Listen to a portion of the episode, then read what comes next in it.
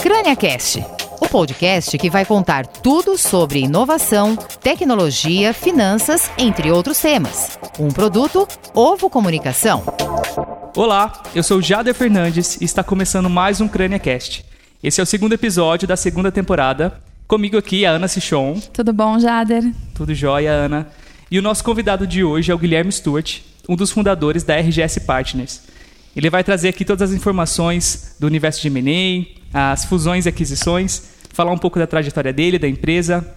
Tudo bem, Guilherme? Tudo bem, pessoal. Tudo jóia.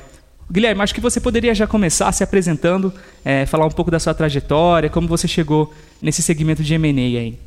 Combinado. Primeiro, muitíssimo obrigado pelo convite. É um prazer.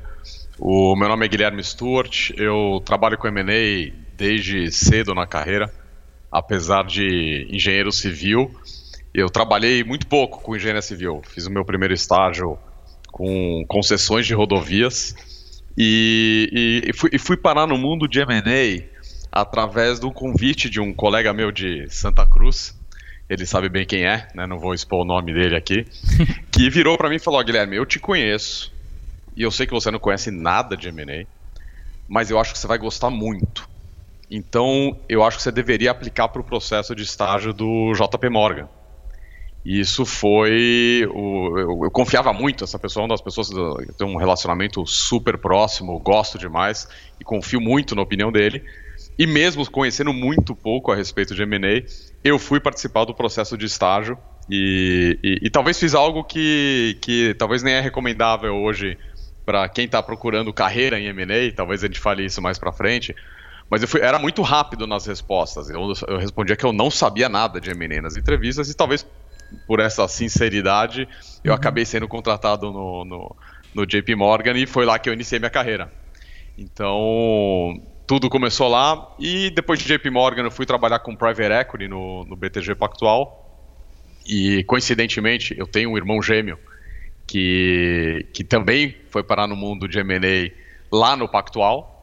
E quando eu trabalhava no Private Equity com, no BTG, o Renato estava trabalhando com M&A. E por volta de 2013 a gente tomou a decisão de montar a RGS, que é a, a boutique de M&A que hoje nós somos sócios e, e, e podemos uhum. falar mais a respeito. Sim, exatamente. Queria conversar agora justamente sobre como surgiu a RGS, né? De que momento que vocês entenderam que era hora de sair das outras empresas e fundar essa empresa de vocês e abrir uma, uma nova área fundada nessa parte de middle market? Ana, foi de maneira bem despretensiosa, tá? Então, é, é, o Renato e eu, a gente sempre fez tudo muito juntos, né? Então, escola, esporte.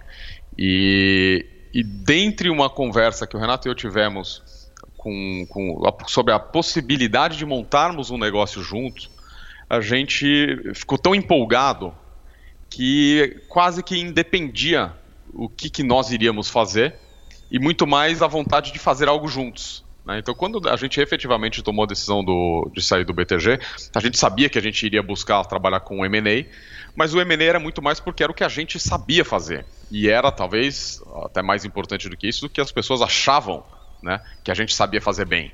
E, então não adianta só, um dos, pontos importantes, não adianta só você é, fazer o que você faz bem, mas as outras pessoas têm que achar que você faz bem também. Então a gente entendeu que M&A era algo que a gente era dependia de poucas pessoas, então dependia apenas da, da gente como profissionais para fazer. E a partir daí a gente montou a RGS. E, e, e o aprendizado desde então sobre M&A e sobre como estruturar uma empresa dentro do M&A foi, foi super interessante. E claro, obviamente, a gente resolveu focar no mercado que a gente entendia e ainda é bastante desassistido no Brasil, que é esse mercado de empresas médias, né, que a gente chama de middle market, que são transações ali de 50 a 1 bilhão de reais. Tá? E foi justamente nesse mercado que a gente se estabeleceu e conseguiu ganhar uma atração bastante interessante. Legal. É, Guilherme, você falou aí dessa, dessa fatia de mercado né, que ainda não é assistida, né, as médias empresas.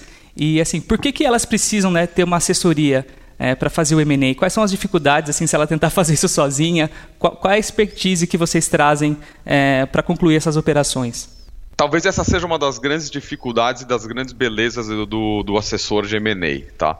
Não existe qualquer obrigação para ninguém contratar um assessor de M&A, então qualquer um que quiser fazer o M&A sozinho pode fazer, então não existe um, um uhum. algum tipo de conselho regional que te obrigue a, a ter um assessor de M&A em uma transação mas existe. O papel do, do assessor de M&A ele é bastante presente é, e é mais comumente presente nas transações de grande porte e a gente vem mudando bastante esse cenário dentro do middle market. Por quê? Porque efetivamente o, o, o, motivo de uma empresa não fazer isso sozinha é porque normalmente M&A é uma, uma, uma, atividade de uma empresa que ela vai acontecer de maneira talvez uma vez na vida da empresa do empresário, Sim. né?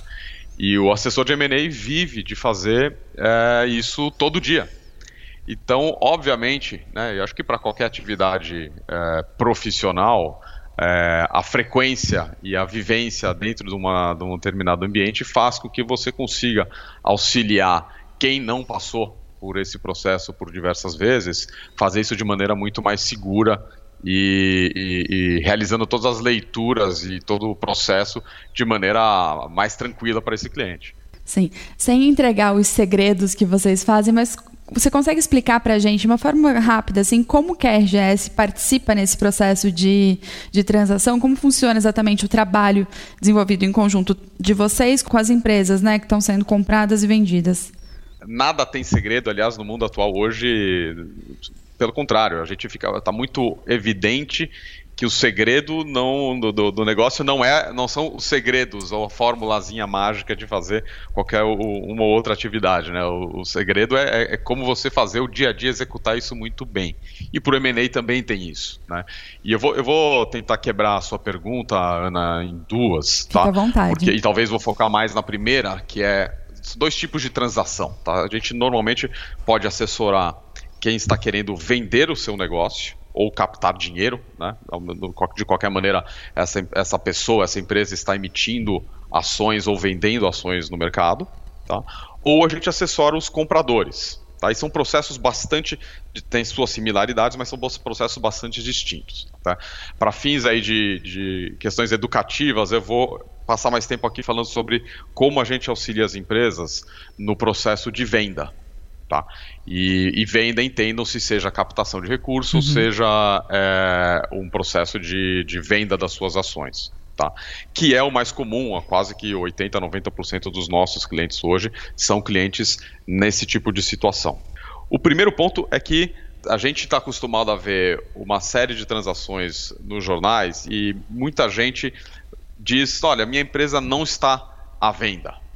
E de fato, as transações de M&A não acontecem como é um, um, processo de venda de um imóvel ou de um veículo, né? onde você coloca à venda um imóvel num veículo de grande circulação num website e você disponibiliza para todo mundo esse processo. É um processo muito mais cuidadoso porque a empresa é um ser vivo. Né? A empresa ela, ela não sobrevive né, é, os, tem funcionários, tem pessoas, tem dia a dia, e você normalmente não faz um processo no qual você anuncia a todos que você está vendendo uma empresa.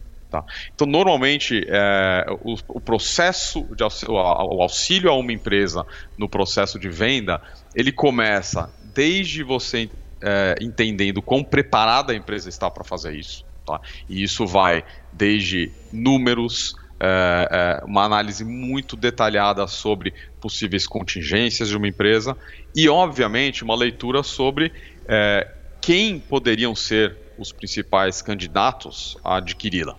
Tá? Por quê? Porque justamente como a gente não vai fazer um processo público, a gente tem que fazer uma abordagem muito selecionada de quem são as poucas pessoas que vão receber a informação de que essa empresa pretende entreter conversas sobre uma potencial venda, uma potencial aquisição. Tá? Então, essa leitura sobre quais são é, é, os melhores candidatos para uma compra, isso é super importante, que combina, é, além dessa leitura, com o processo de você defender a avaliação de uma empresa, e esse é um ponto super importante, que é diferentemente de um imóvel que você precifica com base no preço por metro quadrado de imóveis equivalentes, etc., ou um, um veículo que você tem uma tabela FIP, ou você olha a quilometragem, cada empresa, o processo de você determinar o seu valor, ele é muito é, é, é desafiador, tanto para quem vende e mais ainda para quem compra. Então o processo ele é feito de tal maneira para que o comprador tenha segurança em colocar um preço. Tá? Então todo o processo um assessor, que um assessor financeiro faz para uma empresa, ele é justamente para dar tranquilidade para o vendedor de que ele está indo no caminho de conseguir as melhor, melhores termos e condições para fazer o negócio e normalmente os melhores termos e condições estão associados com o fato de que o comprador precisa enxergar um negócio que tem a composição de é, é, boa geração de caixa, mas com baixo risco. Tá? Então, o, o, papel do assessor é justamente é, conduzir esse processo. Ele não é o, o protagonista, mas ele justamente auxilia a, a, que esse processo aconteça de maneira muito suave, tanto para o vendedor quanto para o comprador. Acho que ficou bem claro assim essa a questão do processo Guilherme. É, eu queria dar um, dois passinhos para trás agora para entender assim como vocês chegam né, nesse processo, nesse momento assim, como o empreendedor, né, é, ou a empresa, ela entende que é a hora de seguir para o processo de M&A assim. Existem alguns sinais que de mercado ou de momento. Como você avalia essa questão? Até para quem, se tem algum empreendedor ouvindo que pensa em, em vender empresa, enfim é possível quebrar em, em, duas características fundamentais. Tá? Então, tem as características intrínsecas da empresa e tem as características do empresário. Uhum. Tá? Então, você fala do acionista e da empresa. Tá? As características do acionista tem, são mais de cunho pessoal. Né? Então, quer dizer, eu preciso de uma certa liquidez, eu tenho, eu quero resolver um problema de sucessão, eu é, é, tenho outros planos para a minha vida que eu gostaria de trocar ações por dinheiro. Pela empresa, tem uma infinidade de outros motivos. Tá? Normalmente, os motivos mais interessantes são aqueles que esta empresa que está cogitando fazer uma transação na mão de um potencial comprador vale muito mais. E isso definitivamente acontece. Uhum. Tá? Não é comum, mas acontece. E é justamente esse tipo de transação que são as transações mais transformadoras de mercado. Tá? Então, quer dizer, são transações onde você é, faz uma transação que muda a, a, a, o dia a dia da companhia adquirida, muda tanto quanto muda o da comprador. Então, esses motivos estratégicos, e esses motivos estratégicos podem ser desde eu, os mais simples, como eu vou complementar meu atingimento na minha geografia na minha venda de produtos, né, pela ótica do comprador. Então, estou comprando uma empresa que está numa região ou num canal de venda que eu não esteja. Né? Como tem aquisições onde o comprador uh, compra porque quer comprar um produto diferente. Ou tem aquisições onde o comprador quer comprar um ecossistema, quer complementar o ecossistema uhum. deles. Tá? Depois a gente pode passar por mais alguns, alguns exemplos específicos para ilustrar isso, mas tem diversas motivações estratégicas e, obviamente, ela tem que combinar o estratégico com o financeiro. Né? Então, quer dizer, as empresas são precificadas com base num determinado retorno que o comprador pretende ter né? E aí, justamente, o, o nosso papel é conseguir mostrar para os compradores que aquela empresa a qual a gente está assessorando, ela vai atender aqueles patamares de retorno, cumprindo com a função estratégica de maneira, de, de maneira com baixíssimo risco. Tá? Então, os motivos são, são, são diversos e essas duas naturezas, pessoais ou corporativas, normalmente são as, as, as principais quebras aí que a gente faz. Guilherme, perfeito. Acho que essa explicação de o que é M&A, como as empresas precisam de, uma, de um assessor, o porquê fazer um M&A está super claro para a gente. E aí, como você mesmo falou, vamos partir para a parte de exemplos, né? Você consegue trazer para a gente quais os principais cases da RGS nessa área? Sem dúvida. Uh, eu acho que a gente teve recentemente, vou pegar as transações mais recentes, que ilustram a, a, as motivações de maneira super diversa, né?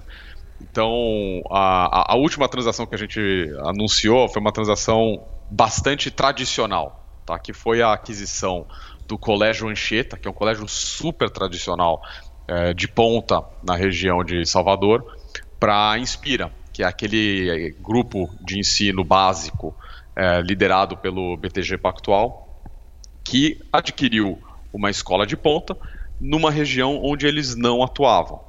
Tá? Então, essa típica aquisição que a gente via acontecendo era o tradicional formato de aquisição que acontecia no Brasil desde sempre e no mundo. Tá? O segundo exemplo que eu usaria, e é uma transação super interessante e curiosa, foi a gente assessorou a Culture Rocks, que é um software, talvez bastante conhecido para quem está no mundo corporativo aí de, de RH, que é um software que foi é, adquirido pelo UOL EdTech, que é uma plataforma de educação tecnológica que adquiriu uma plataforma de soluções de RH para empresas, obviamente enxergando a complementaridade da oferta de educação, potencialmente com a oferta do software de RH para os funcionários das empresas. Claramente é perceptível aqui que a conexão de uma empresa com a outra, do primeiro caso, entre dois colégios, e o segundo caso, entre duas empresas, uma de conteúdo e software e outra de software puro, essa, o segundo caso é bem mais difícil de entender a conexão direta, mas a transformação dos negócios e as possibilidades de um com o outro são muito maiores no segundo caso. Né? O segundo caso ele é mais difícil de você fazer a integração, mas as potencialidades é, de geração de valor talvez são enormes. Tá? É, outro exemplo ainda do, do, desse mesmo modelos de aquisições aí talvez em tecnologia que são, são os mais recorrentes foi a aquisição e a gente estava assessorando a Remessa Online que é a principal plataforma de remessa de câmbio no Brasil e a gente fez a venda da Remessa Online para o Ebanks Ebanks, conhecido aí como o principal gateway de, de uhum. pagamentos internacionais de grandes empresas no Brasil, adquiriu a remessa online como uma estratégia de penetrar de maneira mais forte e firme com pessoas físicas, né, com um produto de câmbio, que tem uma correlação com o que tem que a, que a Ebanks tradicionalmente faz de pagamentos internacionais, mas buscou num time super dedicado, ágil e competente, que era o time da remessa online, a incumbência de fazer essa integração dos dois negócios, que a potencial geração de valor é enorme, mas não é tão óbvia quanto uma simples complementaridade geográfica do, do, de uma transação. Tá, então, espero ter dado alguns exemplos que ilustrem aí esses, essas transações. Foi ótimo. Pelo que eu lembro, assim, eu acho que alguns desses, né, eu acho que se não todos, foram esse ano ainda, né, eh, Guilherme? É... Exatamente, todos esse ano. É, e aí eu já queria falar exatamente disso, assim, do momento atual. Como que está o mercado hoje? Essa menor liquidez está afetando o, o mercado de M&A? Como você enxerga as atuações de forma setorial, qual setor deve crescer mais, qual setor deve retrair, enfim. Acho que tem, na minha opinião, tem mercado aí para desbravar, mas você é o especialista, queria ouvir a sua opinião aí sobre esse momento. Perfeito, Jader. A consequência mais imediata né, da, da crise que a gente está passando foi a, a redução brutal das avaliações das empresas, né, dos valuations. Então, isso não necessariamente impacta imediatamente o volume de transações, mas impactou definitivamente em preço. Tá? A gente a estava vivendo um momento, eu diria dos três últimos anos para cá, que a gente teve um aprofundamento de liquidez no Brasil e no mundo, de maneira geral, mas no Brasil foi, foi muito relevante, obviamente pela disponibilidade de capital, pelas baixíssimas taxas de juros que Brasil e mundo uhum. viviam. Né? Não tem como não fazer a correlação, ela é muito direta, que obviamente quando a gente tem uma subida de taxa de juros, você tem essa redução de liquidez e, consequentemente, a atratividade de negócios de maneira geral cai, né, porque a sua, o seu benchmark de comparação subiu. Tá? Então, isso acontece para produtos de investimento e M&A é um produto de investimento, só que é um produto de investimento dos mais, eu diria, difíceis de você precificar e executar, porque ele é 100% artesanal. Então, claro, tem uma redução, é, espera-se uma redução do volume de atividade de M&A, por conta da maior dificuldade de você chegar num preço para uma transação. No entanto, a competitividade entre empresas não muda num cenário de macroeconômico favorável ou desfavorável. Talvez a competitividade fique ainda mais acirrada, a competição entre as empresas ainda mais acirrada, num cenário de depressão, num cenário de preocupação com a macroeconomia. E quando se pega esses exemplos que eu ilustrei aqui de transações transformacionais, essas transações elas nunca foram nem no momento de, de, macroeconômico favorável, mesmo no micro, elas não são simples de serem encontradas, desenhadas e executadas. No entanto, o valor delas, a geração de valor delas e a transformação na competitividade das empresas, ele continua presente independente do fator macroeconômico. Então, o que a gente tem visto é que justamente esse tipo de transação transformacional que tem sido muito representada no Brasil pelas transações no setor de tecnologia, elas têm continuado. Então, num patamar de preço inferior, claro, mas dada a característica transformadora dessas transações, essas transações continuam acontecendo. Então a, a gente não percebeu uma redução da atividade e da, da intenção dos compradores de fazer M&A, porque eles estão pressionados por conta da, da, da, cada vez mais competitividade na indústria, que é algo muito interessante para todo o mercado, a fazer esses M&As transformadores. Tá? Claro, a disponibilidade de recursos diminui, portanto, o volume de transações deve diminuir, mas a, a busca por essas transações mais transformadoras continua bastante quente. Então, ainda vai ter um movimento bom aí, né? É, você consegue explicar quais, quais são os setores assim que devem se destacar nesse momento? Sim. Aliás, a resposta não é simples, tá? É, até porque tecnologia não é mais um setor, né? Eu tradicionalmente quando a gente começou em, em, quando eu comecei em investment banking lá no JP Morgan, você tinha um setor de TMT, que é tecnologia, mídia e telecom. Né?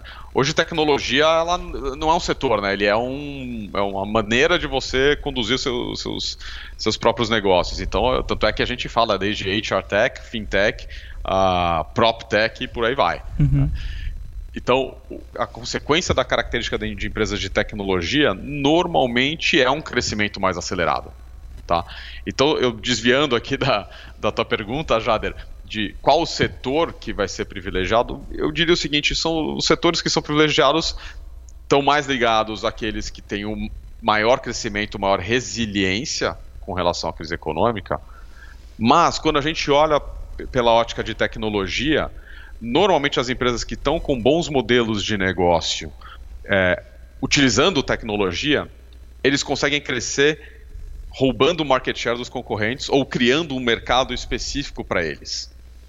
E isso é óbvio, o setor, a macroeconomia às vezes atrapalhando, atrapalha, mas atrapalha menos do que os concorrentes. Então, as empresas que estarão mais suscetíveis a captações e a M&As são definitivamente as empresas que crescem, as empresas que têm é, modelos de negócio que têm maior adaptabilidade para o cenário econômico atual e conseguem roubar share dos seus concorrentes. Tá?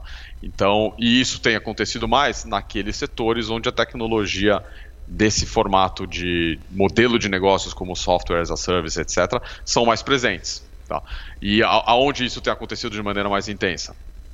Setor financeiro, setor de mídia, no setor de, de saúde e educação são setores ainda que estão tem muita gente muito esperançoso para que eles é, é, entre aspas sofram mais com um disruption tecnológico tá? apesar de ser mais lento.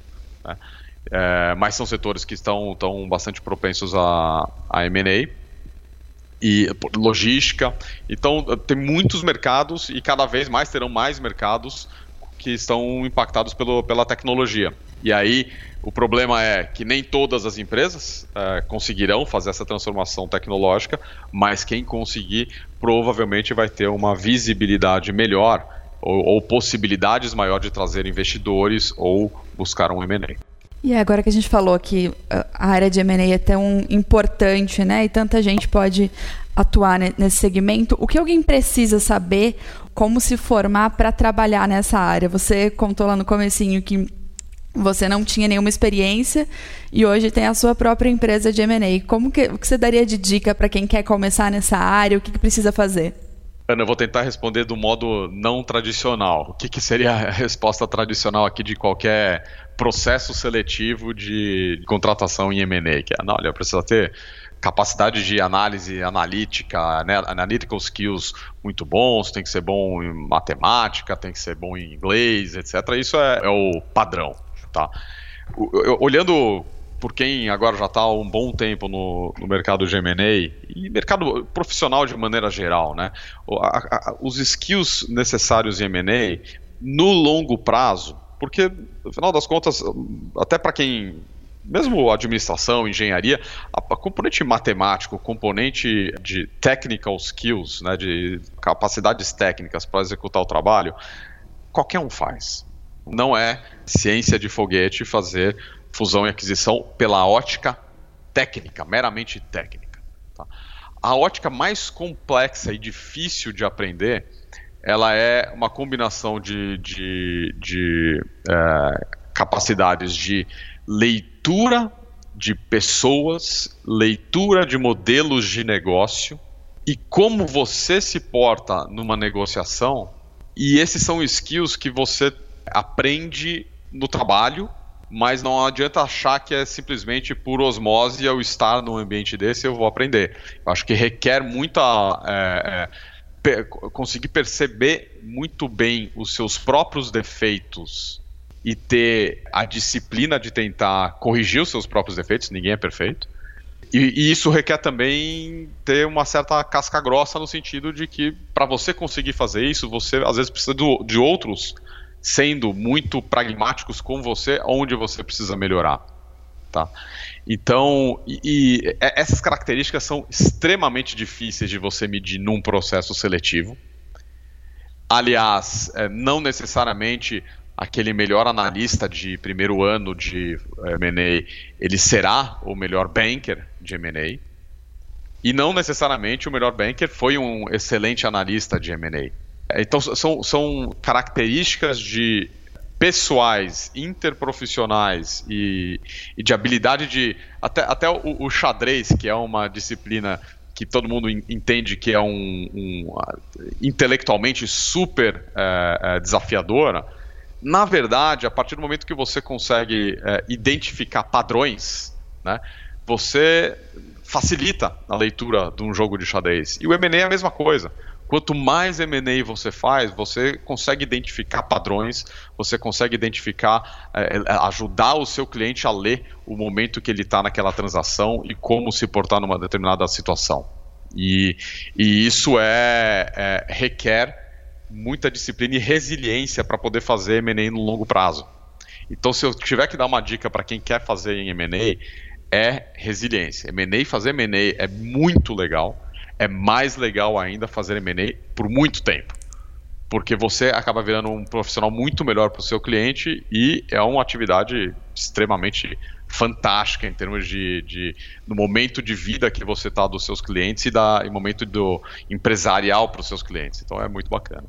Perfeito, Guilherme. Acho que foi a resposta não tradicional, mas que ajudou muita gente, com certeza.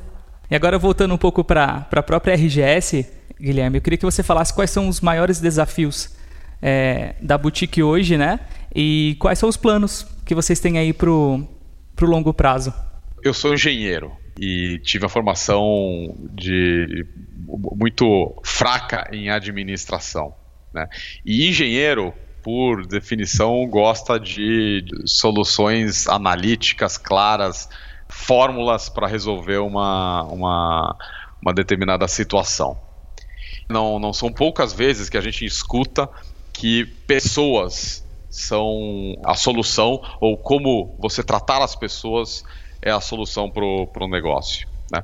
É muito fácil ouvir isso e muito fácil dispensar isso como uma solução e extremamente difícil você saber o que fazer e como fazer e como a, a ter atitudes com relação às pessoas para que você desenvolva uma empresa de verdade. Né? Então a gente até usa menos agora o nome boutique, que dá uma sensação de, de empresa relativamente pequena. Hoje a RGS são quase 50 profissionais, que para um padrão de assessoria financeira é uma empresa relativamente grande.